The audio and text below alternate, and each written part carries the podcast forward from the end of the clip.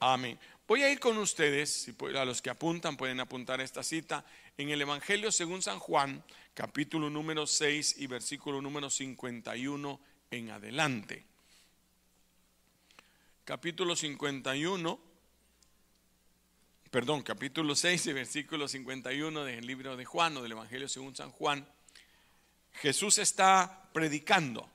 Acaba de haber un milagro extraordinario. El primero eh, eh, multiplica el pan, lo quieren hacer rey, luego él se desaparece porque la gente lo quiere hacer rey, lo salen siguiendo para que él, y Jesús les dice, ustedes me siguieron no porque vean la obra que yo hago, los milagros que yo estoy haciendo, sino porque les di de comer.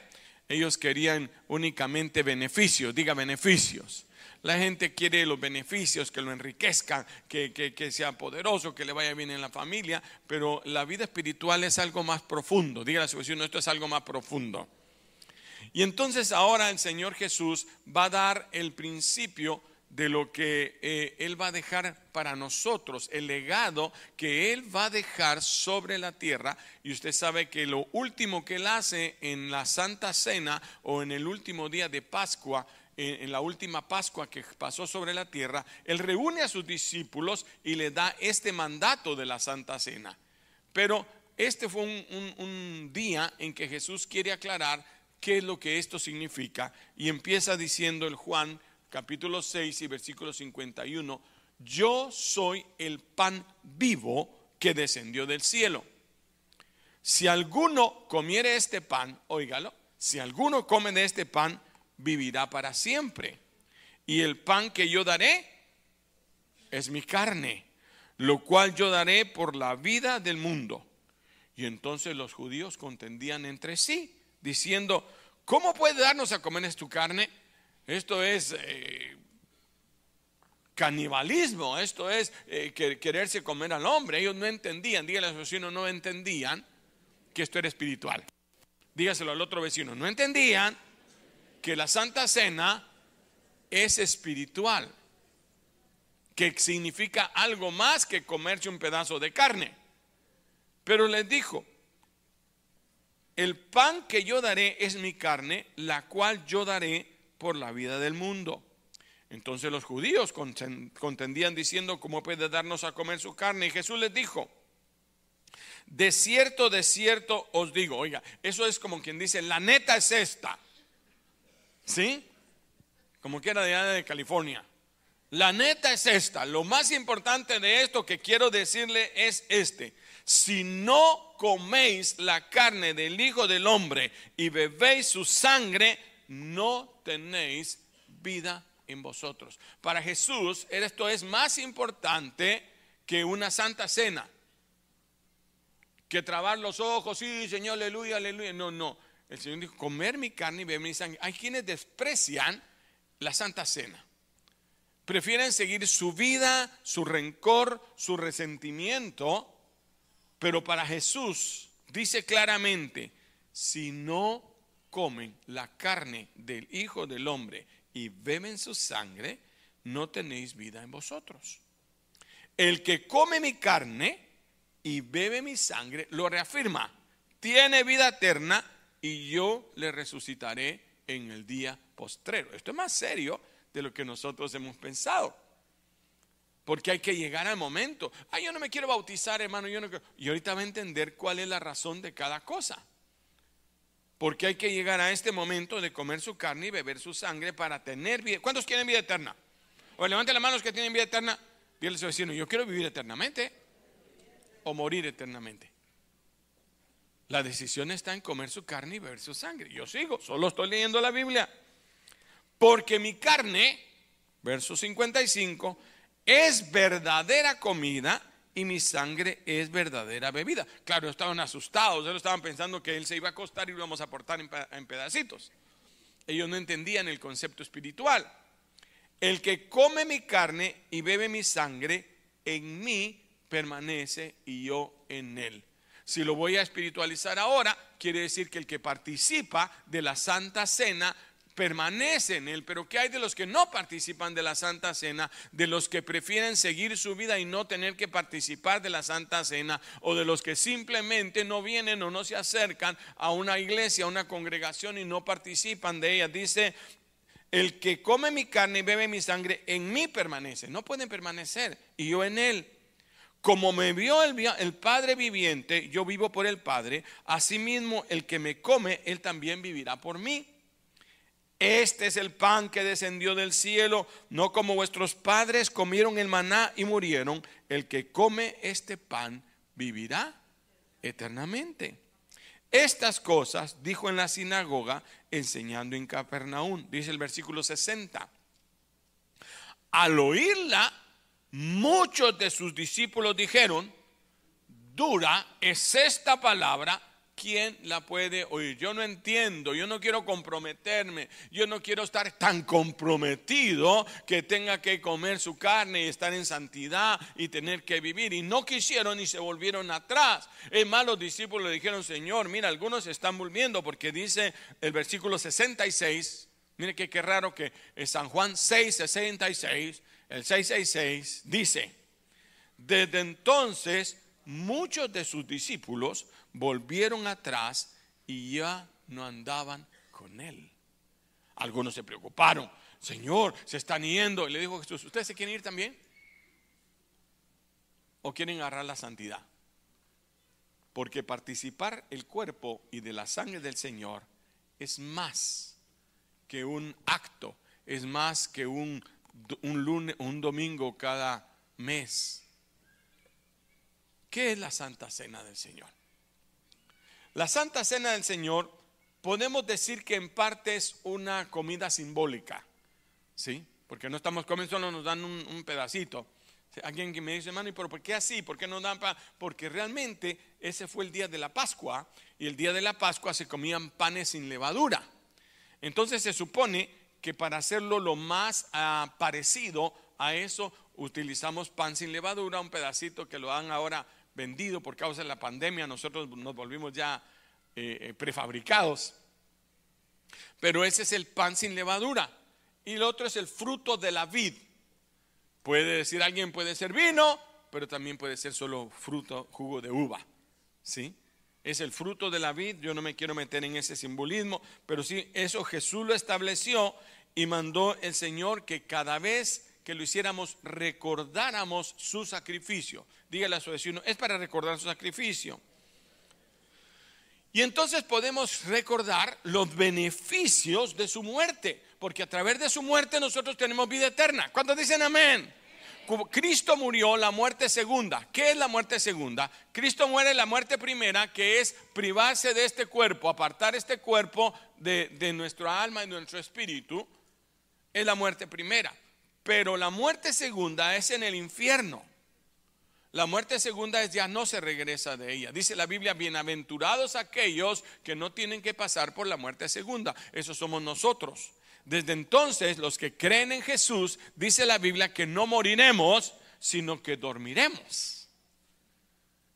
O sea, tú eres, dígase a su vecino, tú ya eres eterno. O sea, no vas a dejar de ser, sino vamos a dormir y llegada la hora, cuando suene la final trompeta, vamos a despertar otra vez y ya tendremos vida eterna con Jesús. No tenemos que pasar muerte segunda porque Jesús a través de su muerte y descender a los infiernos, ¿se acuerda que dice la Biblia? Y él descendió a los infiernos y al tercer día resucitó y traía a todos aquellos que habían sido muertos antes de Jesús, ahora los trae, sorbide la muerte en victoria y dice ahora él, él sube al cielo, los presenta al Padre y se viene y resucita.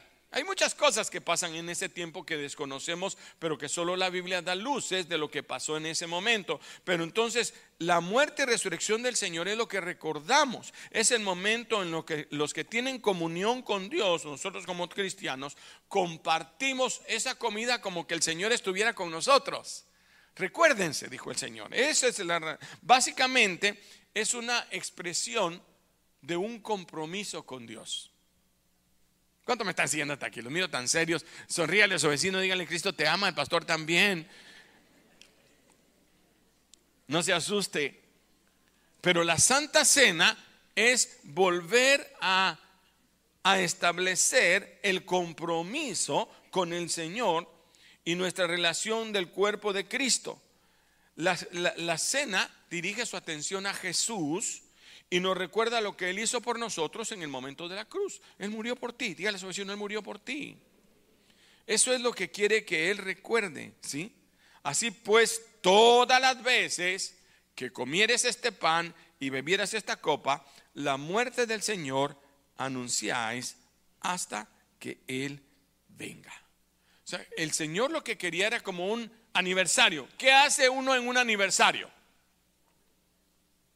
Yo me acuerdo que antes, al principio, eh, uno celebra, ya tenemos una semana de ser casados o de ser novios. Sí, dos semanas, ya tenemos un mes, ya después empiezan con meses. Vamos a celebrar nuestro aniversario de mes. ¿Sí? Ya después el de al año. Ya solo, bueno, aniversario cada año, lo ya después ni cada año, cada lustro. Eso es cada cinco años. Algunos lo celebran cada siglo nada más. Cuando cumplamos 100 años de casados, entonces lo celebramos. Yo ya voy casi para los 50. Bueno, parece mentira, pero ha pasado el tiempo. ¿Qué vueltas que da la.? Ah, no, eso ya es otra cosa. Bueno. Entonces, cada año, eh, el pueblo judío celebraba la Pascua. Esa, la Pascua es el día en que el pueblo hacía el aniversario o recordaban lo que había pasado. El Señor quiere que nos recordemos lo que había pasado cada vez que comamos el cuerpo y de la sangre del Señor. La idea original, la idea original era que cada vez que usted comía un pan, ¿cuántas veces come usted pan? Mínimo tres veces al día. Si los jóvenes son como yo, que me tenían que esconder el pan porque a la hora que miraba el pan me agarraba uno. ¿Sí? Cada vez que comiera el pan, el Señor quería que recordáramos ese momento. Cada vez que tomáramos de la copa, que recordáramos de eso. Si el Señor hubiera estado en América, en México, en Honduras, quizás en El Salvador, hubiera agarrado café en lugar del fruto de la uva, del vino. Hubiera dicho, cada vez que tomen café y coman tortilla,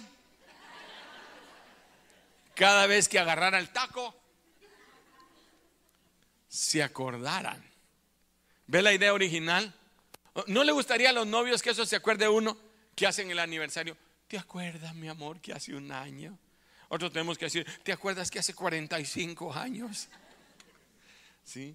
Uno, uno, esa es la idea del aniversario esa es la idea que cada vez que comieres de este pan y bebieres esta copa, la muerte del Señor, te vas a acordar de sus beneficios, de la gloria de Él.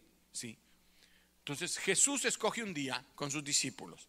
Ese día fue el día de la Pascua. No tengo tanto tiempo para ir explicando versículo por versículo, pero dice, y que estaban reunidos y él dijo, mire, quiero celebrar la Pascua con ustedes. Ellos fueron y buscaron en el lugar para hacer la Santa Cena en el aposento alto. Ahí prepararon la cena. O sea que era el día de Pascua, era el día que comían cordero, era el día que ellos comían panes sin levadura, era el día que ellos recordaban aquel día cuando se hizo la maldición de la última plaga en donde morían los primogénitos y solamente el que matara un cordero en cada casa y marcaran con la sangre el lugar, los libraba de la muerte. ¿Sí recuerda eso? Ese día está Jesús ahora estableciéndolo y le está diciendo a ellos, esa noche que los hijos de Israel en Egipto los libró de la esclavitud, esa misma noche que mató un cordero cada israelita, quiero hacer una aclaración aquí, el padre de familia era el que mataba al cordero. El padre de familia era el que tenía que tomar una, un hisopo y marcar en el frente de su casa para que la muerte no entrara sobre esa casa.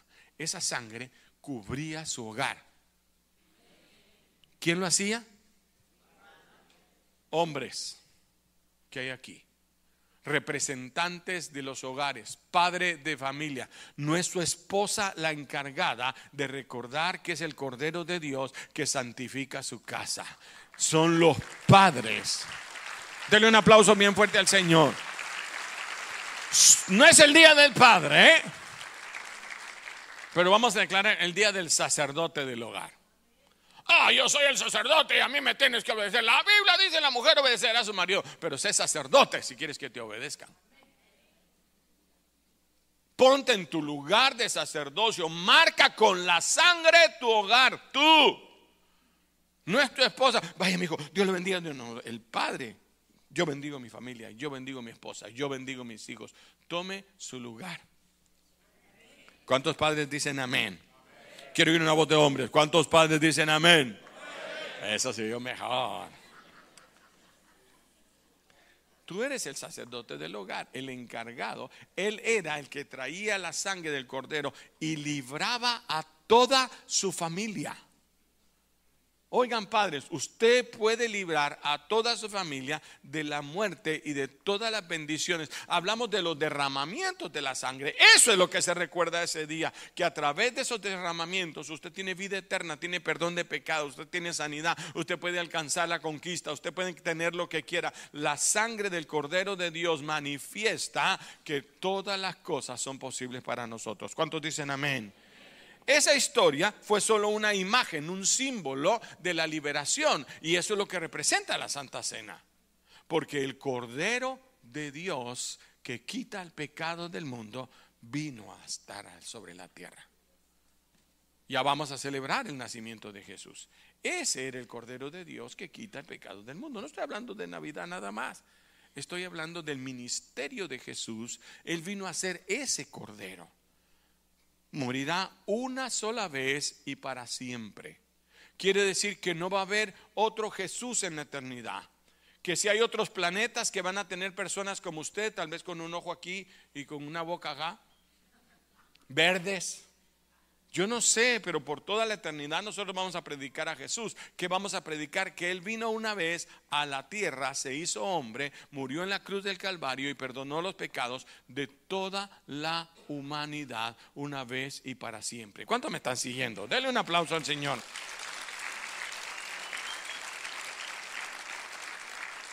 Entonces en ese día de la Pascua Jesús instruye la Santa Cena, la primera Santa Cena. ¿Cómo la celebramos? Jesús celebró esa comida, quiero hacer claro, con sus discípulos. ¿Quiénes son discípulos de Jesús? Hermano, yo tengo 15 años de estar en la iglesia. Bueno, usted es un seguidor, un oyente, pero no es un discípulo.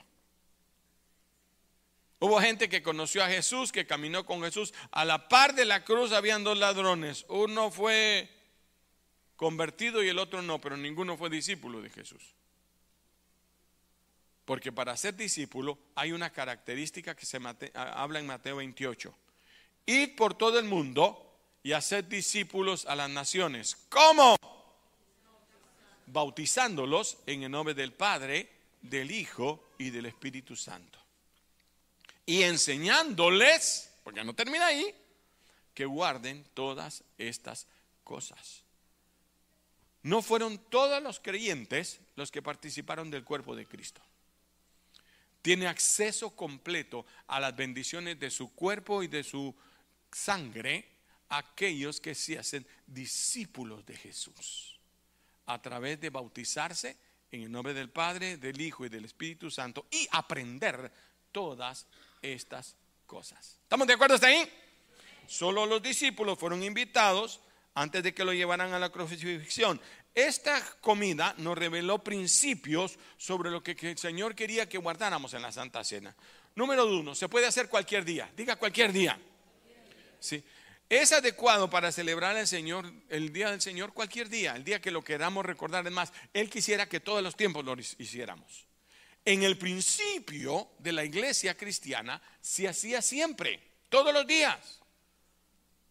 ¿Cómo así, hermano? Dice, y reunidos los apóstoles en cada casa a partir el pan. Si quiere una cita bíblica, se la doy.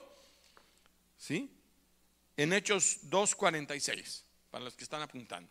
En Hechos 2.46 dice que los discípulos se reunían por las casas y participaban del pan. Así era originalmente, cada vez que, ¿se acuerdan cómo hizo el Señor? Ay, sí, me imagino que lloraban en ese momento. El discípulo, el, discípulo que había estado en esa santa cena y participaba de la santa cena recordaba a Jesús diciéndole, este es mi cuerpo que por vosotros es partido. Y podían imaginarse al Cristo crucificado, sangrante, ahí en la cruz entregando por nosotros que cada llaga nosotros íbamos a ser curados. Que a través de su muerte, su resurrección, en cada clavo, Él estaba sanando tu caminar, Él estaba sanando tu provisión, Él estaba haciendo una obra maravillosa en la cruz. Él se acordaba cada vez que lo partía, pero con el tiempo, en, ya en el capítulo 20 y verso 7 del libro de los Hechos, ellos lo celebraban el primer día de la semana. ¿El séptimo día qué día es? Según los judíos, el séptimo, el, el sábado. Pero ellos aquí ya no lo hacían sábado, sino dice el primer día de la semana, quiere decir que era domingo.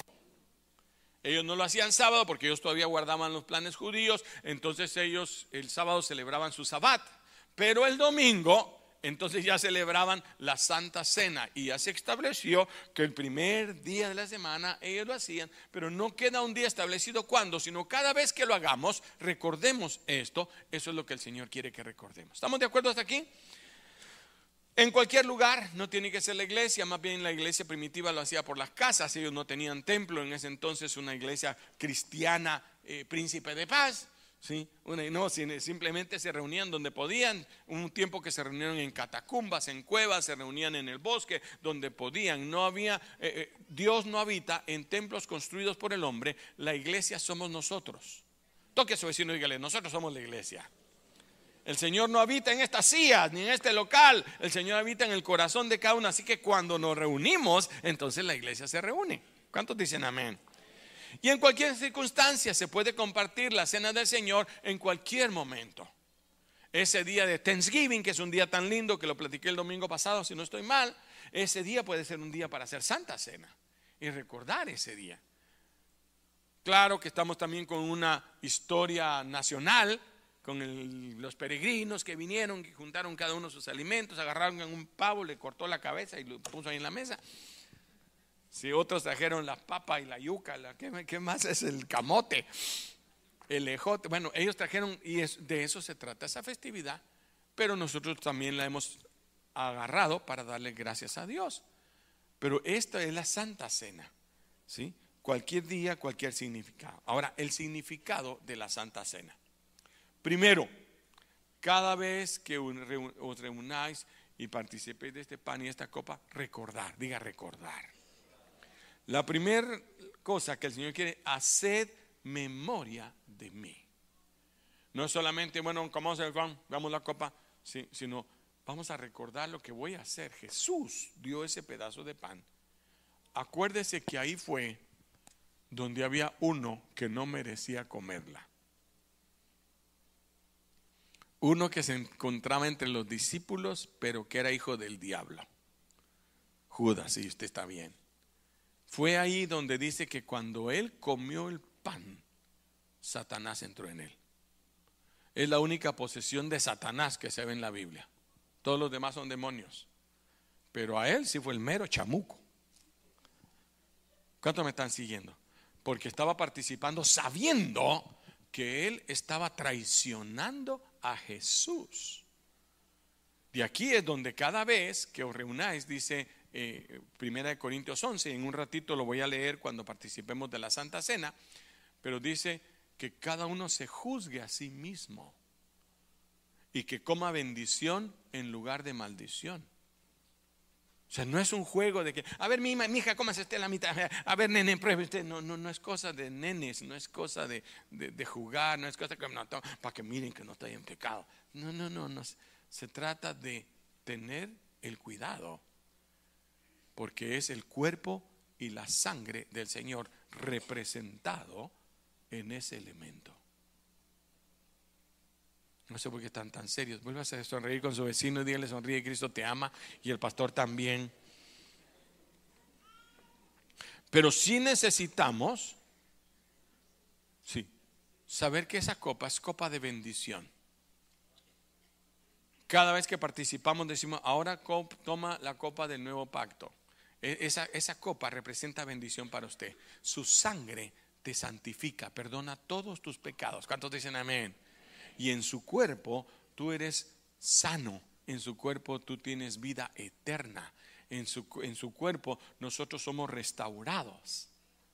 Entonces su cuerpo y su sangre se recuerdan ese día. Necesitamos recordar la naturaleza, el significado, la muerte de, de, Cristo en la cruz. Significa cada derramamiento, que Él abrió el camino para que volviéramos a una nueva relación con Dios. Estamos aportados de Él, pero ahora a través de ese sacrificio nosotros tenemos comunión nuevamente con Jesús. ¿Sí? Cuando tomamos el cuerpo de Cristo, simbolizado por el pan, nos damos cuenta de que a menos que lo recibamos en nuestro corazón, no podemos tener vida eterna. Por eso no es de despreciar. Ah, no, yo no voy a participar porque no ando muy bien. Arréglate. Para eso es la Santa Cena. Para arreglar las diferencias. Porque a veces nos sentimos con alguien. Si es cierto o no. Pero si no lo sanamos, ese, ese, ese toque, ese dolorcito, se va a convertir en odio, en resentimiento, en amargura. Ustedes ya saben de eso hasta llevar a la muerte. Entonces, a tiempo el Señor dice, no, no, perdona a tu hermano, arregla tu situación, estás en pecado, es tiempo de liberarte. Cada vez que hay una santa cena, te está diciendo, arréglate, no participes, man, tú tienes que hacer las cosas bien. Esto es serio, porque usted puede tener salud y vida. ¿Cuántos quieren salud y vida? Si hay sanidad a través del cuerpo de Cristo, yo como el cuerpo de Cristo voy a sanar mi cuerpo. Su cuerpo se hace mi cuerpo, su sangre se hace mi sangre. Va a correr por mis venas, va a correr por mi cuerpo la sangre de Jesús, el pecado, la bendición. ¿Cuántos me están siguiendo aún? ¿Sí? Número dos, el primero era para recordar, el segundo es para confesar. ¿Qué voy a confesar? Que estamos comprometidos contigo, Señor. Esta es la copa del nuevo. ¿Del nuevo? ¿Qué es un pacto? Un pacto es un acuerdo entre dos. ¿Qué es el día del aniversario? Mi amor, ¿te acuerdas que hace tantos años hicimos ese pacto de amor? Yo te sigo amando igual ahora que antes. Es más, te, amo más ahora. Sí, debiera ser. Pero cada vez que lo hacemos, pero cuando ya no es importante, no estoy renovando mi pacto cada vez que yo participo de esa copa, renuevo mi pacto con el Señor y Él contigo. Recuérdate que este, esta copa es mi sangre que te ha limpiado. Recuérdate que este pan es mi cuerpo que te sana. Yo te lo recuerdo. Sí, Señor, yo también me acuerdo que hice un pacto contigo. Y normalmente tenemos que decir, Señor, me acuerdo que pues ahí tengo un rencorcito que mi suegra pues me trató mal, no me dio la pata el día de, de Thanksgiving se la dio a mi esposa. Sí. Y entonces eh, debemos decirlo que estamos comprometidos con Él, tenemos el derecho de compartir esta comida y esa confesión como mi Señor y Salvador, proclamamos su muerte y su resurrección hasta que Él venga. Señor, yo sé que vas a venir. ¿Cuántos saben que el Señor va a venir? ¿Sí? La tercera es para participar de su cuerpo. Dice que el que se hace partícipe en su cuerpo y en su sangre tiene vida eterna. Jesús lo dijo claramente, el que no me come, el que no bebe mi sangre, ese no, no va a tener vida eterna. Porque a veces queremos consolar y decir, ah, sí, yo creo en Jesús. Si Jesús es buena gente conmigo, el baby Jesus. No, es un compromiso de vida con Jesús. Jesús está contigo 365 días del año, 24 horas al día.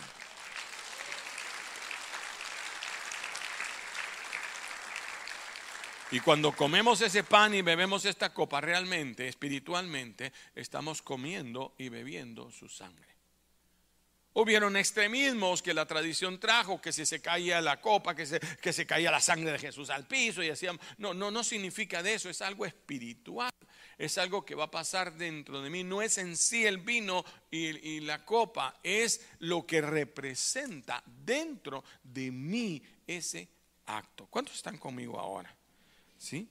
Y ahora necesitamos alimentarnos de Cristo, necesitamos vivir de Él, estar renovando nuestro pacto con Él, porque la última cosa es para pactar.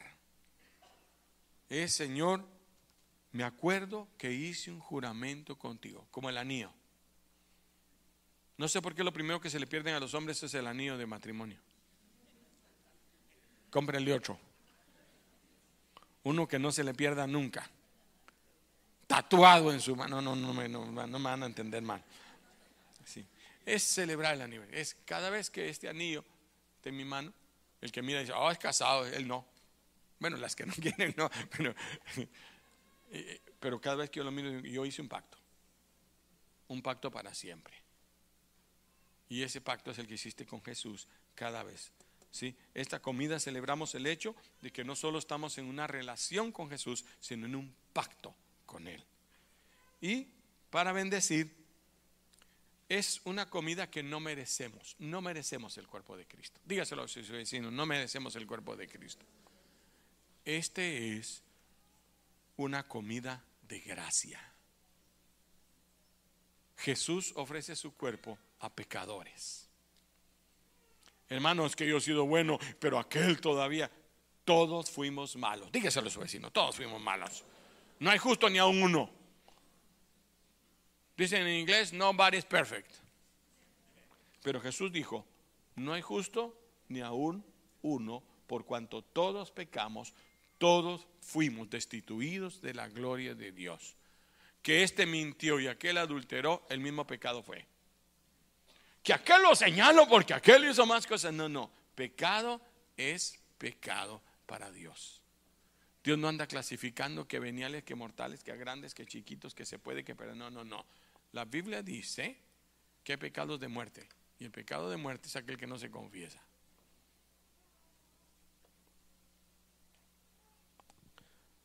Lo último es que solo por fe, ¿sí? Quiere decir que la vida de Cristo es impartida en esa santa cena. Usted puede por fe alcanzar su sanidad cuando come su cuerpo y bebe su sangre. Cuando se bautiza la gente por primera vez, cuando estamos en el encuentro, porque ahí es donde hacemos los bautismos, y se bautiza, nosotros oramos porque el Espíritu Santo lo llene, porque es el momento como más ah, sensible para recibir el Espíritu Santo. Fue el momento en que el Espíritu Santo descendió en forma corporal como paloma y se descendió sobre Jesús. Entonces es un momento importante. La Santa Cena es un momento oportuno para pedir la sanidad de su cuerpo. Comiendo su cuerpo, dicen, Señor, este es tu cuerpo, lo estoy comiendo en santidad, sáname, Señor. Es el momento que a través de la sangre de Jesús usted dice, Señor, límpiame totalmente, Señor. Yo necesito ser lavado con tu sangre preciosa porque he hecho cosas que tú ya sabes y que a nadie le importa, pero que las he confesado delante de ti. ¿Estamos de acuerdo hasta ahí? Pablo tuvo que aprender en la iglesia de Corinto que algunos guardaban la Santa Cena, que algunos la hacían bien, que otros la hacían mal. Decían, mire, es entre ustedes que hay problemitas en la iglesia, que hay murmuración. Desde Pablo hasta hoy hay murmuración. Pero hay que arrepentirse de eso. Y el momento de la Santa Cena es el momento de decirle, Señor, ups, abrí mi boca más de la cuenta. Señor, ahora quiero hacerlo en santidad, en comunión con mis hermanos. Voltear al de la derecha y al de la izquierda y decir, yo estoy bien con él. Porque termina diciendo, si no juicio caerá. Y mentirle al Espíritu Santo representaba muerte. Por eso dice la, la Biblia en, lo que vamos a leer ahorita en Primera de Corintios, mientras se van preparando los líderes para repartir la Santa Cena. En Primera de Corintios, capítulo número 11, versículo 23 en adelante.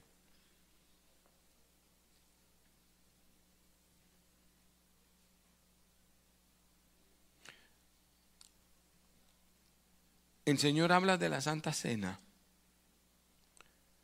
pero el apóstol dice en el versículo 27, no sé si lo pueden poner, 11, 27 de Primera de Corintios, no se las di, pero dice, de manera que cualquiera que comiere este pan o bebiera esta copa del Señor indignamente, será culpado del cuerpo y de la sangre del Señor. Gracias. Sigo leyendo. Por tanto, pruébese cada uno a sí mismo y coma así del pan y beba de la copa. ¿Ve que es importante? No es cualquier cosa. Porque el que come y bebe indignamente sin discernir el cuerpo del Señor, juicio come y bebe para sí. Por eso hay muchos que siguen enfermos, no se curan. Algunos debilitados entre vosotros y muchos duermen, se mueren. Si pues nos examinásemos a nosotros mismos, no seremos juzgados. Mas siendo juzgados, somos castigados con el Señor para que no seamos condenados con el mundo. Así que hermanos, cuando reunáis a comer, esperaos unos a otros. Hay una aclaración aquí porque antes era una cena completa y al final de la cena recordaban la muerte y resurrección del Señor. Y algunos se adelantaban a comer, otros se quedaban sin comer solo viendo que otros comían. Y entonces tuvieron, tuvieron que quitar eso de estarse reuniendo por las casas, de las células. Y dijeron solo lo vamos a reunir el primer día de la semana y lo vamos a hacer especial. Y desde ahí se empezó a hacer un rito, un día, un momento como este, dos cosas quedan de ritos para la iglesia, la Santa Cena y el bautismo en agua. Nada más en, la Biblia. Entonces dice, espérense unos a otros, coman todos juntos. Y si alguno tuviere hambre, coma en su casa para que no reunáis para juicio. Las demás cosas pondré en orden cuando llegue. Entonces el apóstol está diciendo aquí, vamos a hacerlo yo le voy a pedir que cierre sus ojos. Y ya que le he explicado en el poco tiempo que tengo,